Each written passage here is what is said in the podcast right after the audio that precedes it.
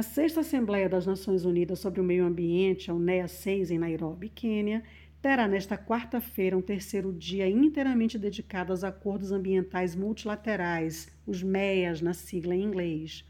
Neste evento global, o foco é a importância do multilateralismo para o enfrentamento da tripla crise planetária, que é de mudança climática, perda da biodiversidade e poluição.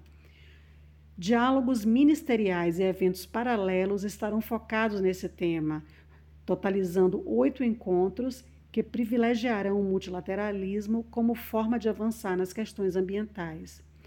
Os debates incluem o fortalecimento da ciência, a determinação política e o envolvimento da sociedade civil, fazendo com que a Assembleia seja uma oportunidade para os governos mundiais, grupos da sociedade civil, comunidade científica e o setor privado moldem juntos a política ambiental global. O embaixador do Brasil no Quênia e representante permanente do país junto às Nações Unidas em Nairobi, Silvio Albuquerque, disse que o país encara a UNEA como o mais importante fórum de discussões multilaterais de políticas voltadas para o meio ambiente. E para essa UNEA, o Brasil veio consciente de que há alguns projetos que têm maior prioridade para o Brasil, mas no conjunto geral é uma reafirmação da importância, da centralidade é, de Nairobi como centro de discussão internacional, multilateral de políticas ambientais e também de reforço do papel da, do PNUMA, do secretariado do PNUMA, bem equilibrado com o papel do secretariado das COPs em relação à gestão da política ambiental mundial.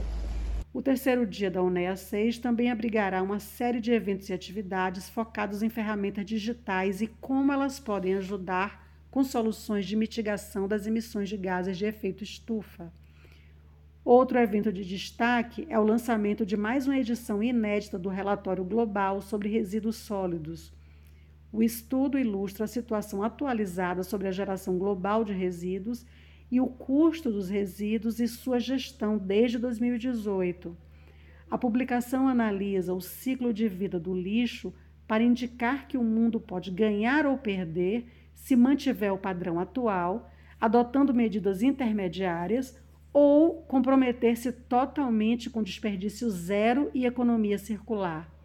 A previsão é de que a produção de resíduos sólidos urbanos cresça de 2,3 bilhões de toneladas em 2023 para 3,8 bilhões de toneladas em 2050. Ludmila Duarte, de Nairobi, para a ONU News em português.